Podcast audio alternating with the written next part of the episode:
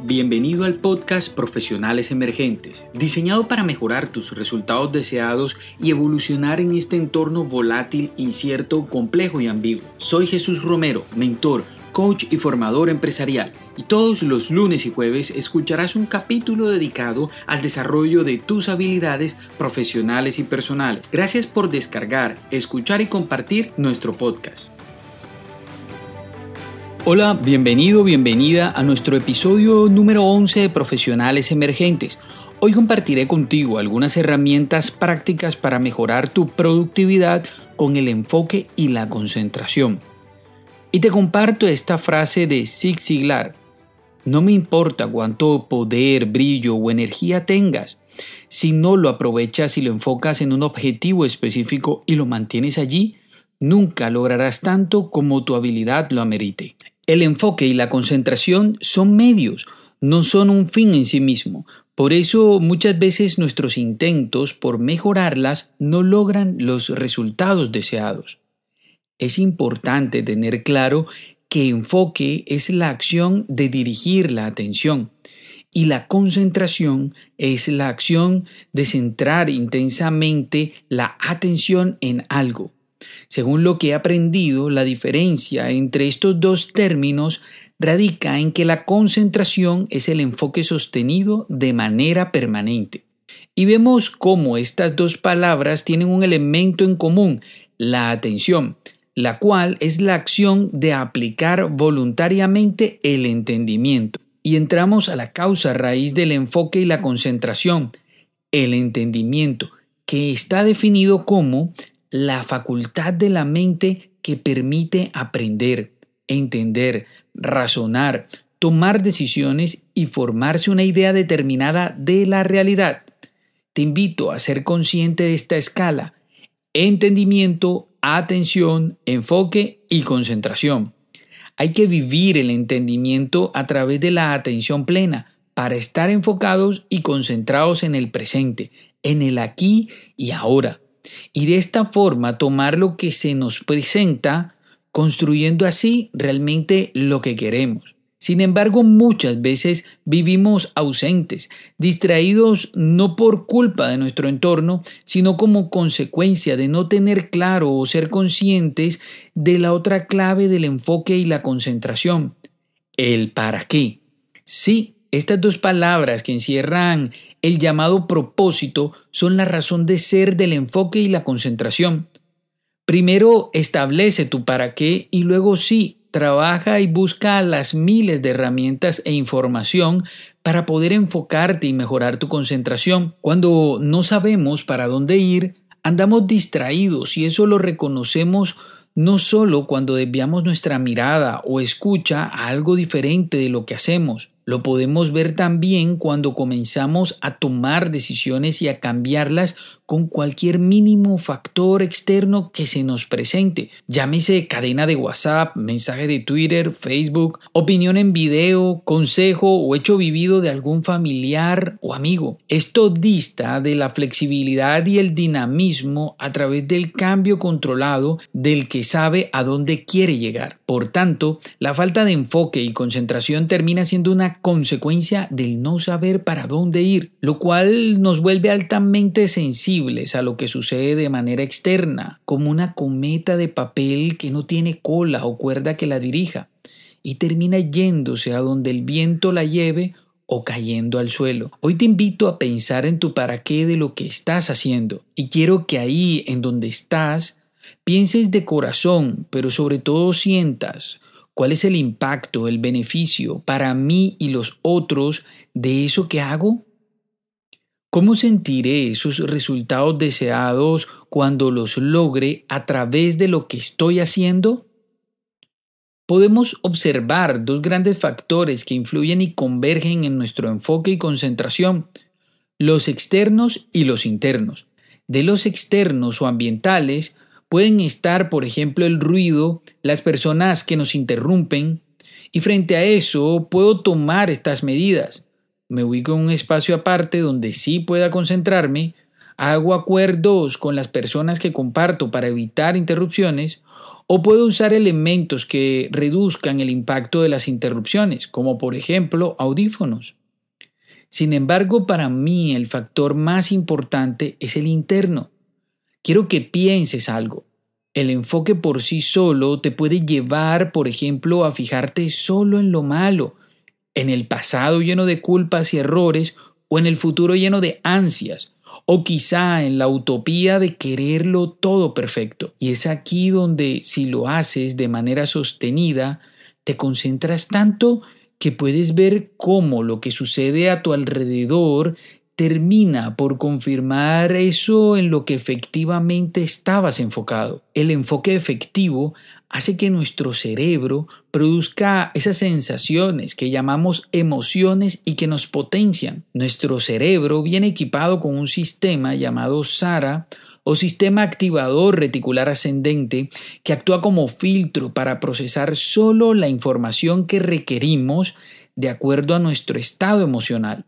Ser conscientes de esto es fundamental, ya que estas emociones pueden hacer que nos enfoquemos en todo lo que puede de manera virtual hacernos daño o en lo que puede beneficiarnos. Y me refiero virtual porque, por ejemplo, podemos enfocarnos en un futuro desde el miedo, lo que causaría ansiedad por algo que realmente no existe y esto hace que nos bloqueemos y que empecemos a procrastinar, a volvernos presa fácil de la tecnología diseñada para captar nuestra atención, como las redes sociales o la televisión. Lo único real de esto es la interpretación que en nuestra mente le estamos dando a la situación y el cómo a través de nuestro comportamiento condicionado a ese enfoque estamos llevando a la realidad justo eso que teníamos. Aquí es donde entra nuestra capacidad de responder, nuestra responsabilidad. ¿Desde dónde estás o vas a hacer la actividad? Uno de los ejercicios que puedes hacer antes de empezar a trabajar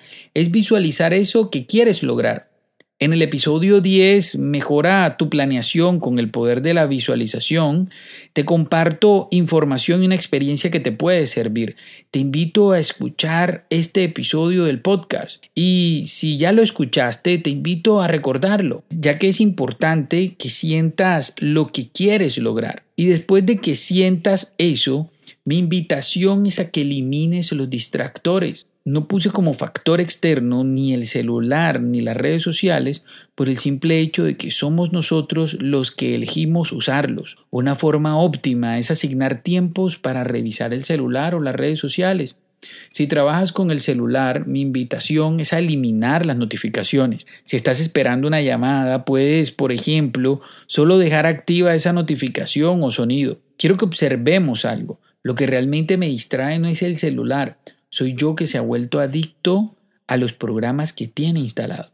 Y esto debido a que estos programas causan en mi cerebro una explosión química de dopamina, una hormona que causa placer y adicción a toda aquella actividad que la genera, en este caso el uso del celular. Entonces suceden comportamientos en torno al celular, por ejemplo, que nos llevan a estar distraídos o quizá enfocados en lo que realmente no va a construir lo que queremos. Existen de hecho patologías ya asociadas a la tecnología llamadas tecnopatías. Algunas como la nomofobia, que sucede cuando se deja el celular olvidado y produce dolor de cabeza, malestar en el cuerpo o el FOMO, Fear of Missing Out o miedo de perderse algo que impulsa a estar revisando continuamente el celular, o el fabbing o ignorar a los demás por estar viendo el celular. Como podemos ver, estos comportamientos no son culpa del equipo o las redes sociales, son nuestra responsabilidad. Y una forma fácil de empezar a enfocarnos y concentrarnos es eliminando las distracciones. Una pregunta clave para filtrar es eso que quiero o siento impulso de hacer va a contribuir con el resultado deseado de lo que estoy haciendo en este momento? Si es afirmativo, listo, lo hago y, y si no lo es, pues no lo hago y lo reprogramo. Y sí, al principio será un poco retante dejar de hacer lo que estamos acostumbrados a hacer, como el revisar constantemente el celular o tenerlo siempre encima.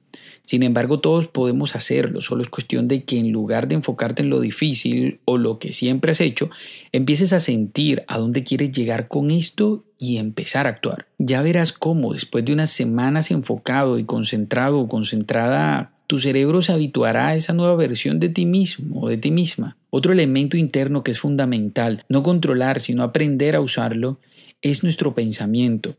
Si te digo ahora que no pienses en tu camisa favorita o tu ropa favorita, enseguida podrá venir a tu mente no una, sino varias de esas vestimentas.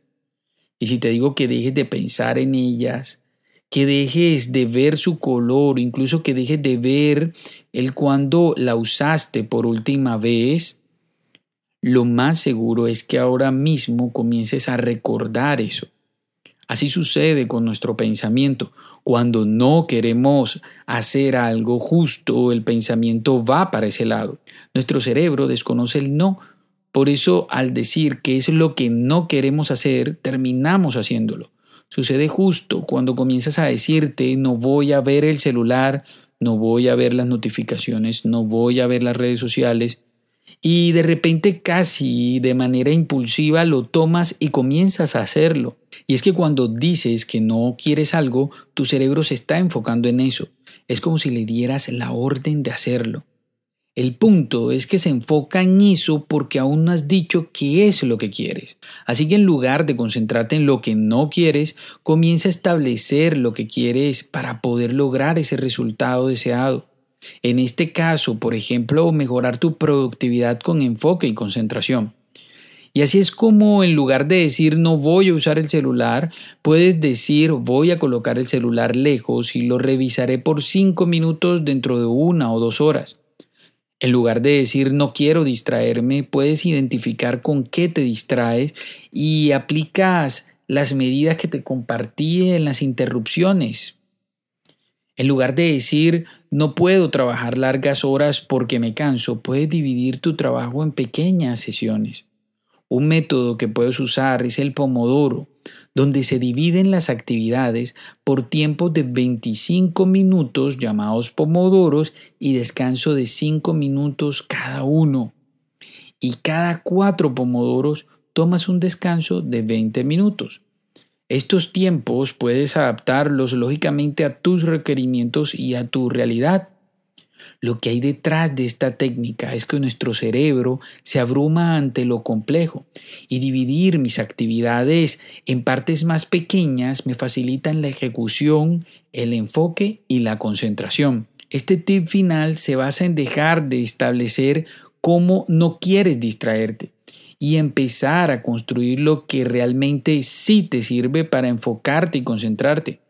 Mi invitación es a aprovechar con responsabilidad tus habilidades, dones, capacidades a través del entendimiento, atención, enfoque y concentración, para que ese brillo, poder y energía logren los resultados deseados y cumplan su propósito. Te invito a compartir a través de redes sociales cuáles prácticas que te he compartido hoy han funcionado para ti. Puedes encontrarme como arroba habilidacción o revisar en el perfil del podcast y de esta forma finaliza nuestro episodio número 11 de Profesionales Emergentes. Gracias por escucharme hasta el final. Te invito a compartir y a visualizar esta oportunidad de aprendizaje. Ahora, todos los jueves a través de YouTube tenemos nuestros encuentros de profesionales emergentes 7 y 30 pm hora Colombia. Y recuerda, la evolución se da cuando hacemos de nuestras debilidades fortalezas. Hasta pronto, profesional emergente.